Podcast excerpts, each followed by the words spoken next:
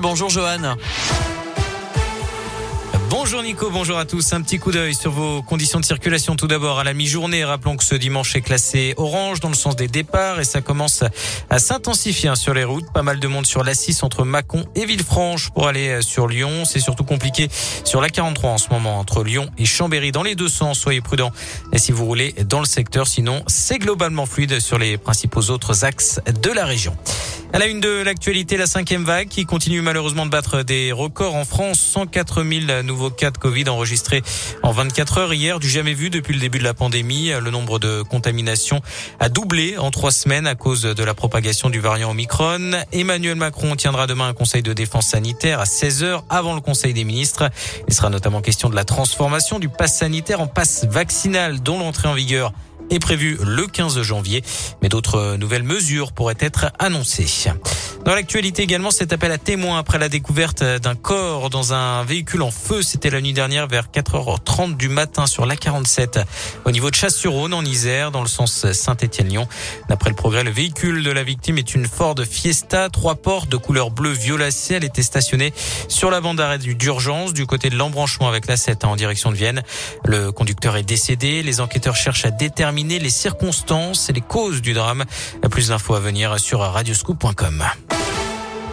Dans le reste de l'actualité, le duo Jean-Jacques Goldman, Sophie Marceau reste en tête du classement des personnalités préférées des Français, dévoilé aujourd'hui par le JDD. Jean-Jacques Goldman devance l'astronaute Thomas Pesquet chez les hommes, Sophie Marceau devance Marion Cotillard et l'humoriste Florence Foresti chez les femmes. On notera les entrées remarquées de Florent Pagny, Clara Luciani ou encore du footballeur Antoine Griezmann dans ce classement version 2021. Vous retrouvez toutes les infos sur radioscoop.com. Le Père Noël a été particulièrement généreux cette année. Il a distribué pour 7 milliards et demi de cadeaux, euh, selon le commandement, le commandement de la défense aérospatiale de l'Amérique du Nord, qui euh, traque hein, le trajet du Père Noël depuis près de 70 ans chaque année, et grâce à ses nombreux radars et satellites. Il était l'une des figures de la lutte contre l'apartheid. L'archevêque sud-africain Desmond Tutu est décédé aujourd'hui à l'âge de 90 ans. Il, avait notamment obtenu le prix Nobel de la paix en 1984.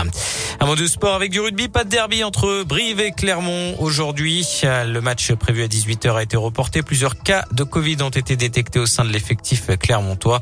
Pour Lyon, le rendez-vous, ce sera demain soir à 21h05 sur la pelouse de La Rochelle.